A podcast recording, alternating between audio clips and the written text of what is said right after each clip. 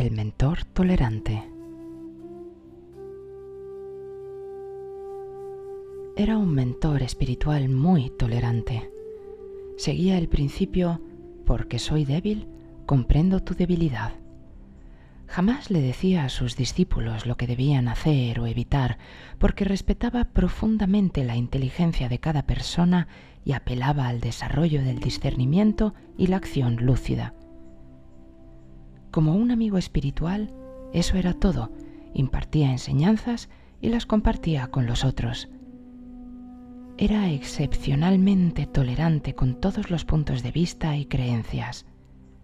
Nunca imponía ningún tipo de conducta o de proceder. Cada uno debía seguir sus leyes internas.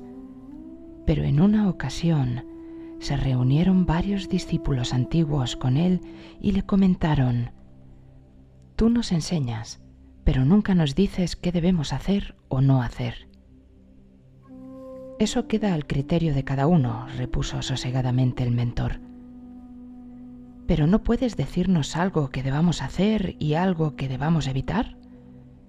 Ya que insistís tanto en ello, y por una sola vez, os diré, mis queridos amigos, lo que debéis hacer y lo que debéis evitar.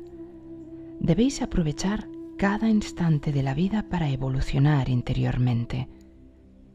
Debéis evitar, como si se tratara de la peste, a cualquier maestro que se promocione como tal, haciéndoos ver que él tiene la verdad y persiguiendo discípulos sin tregua.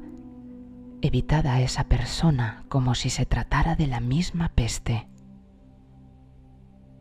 El sabio declara, no dejes que los falsos maestros te corten tus alas de libertad.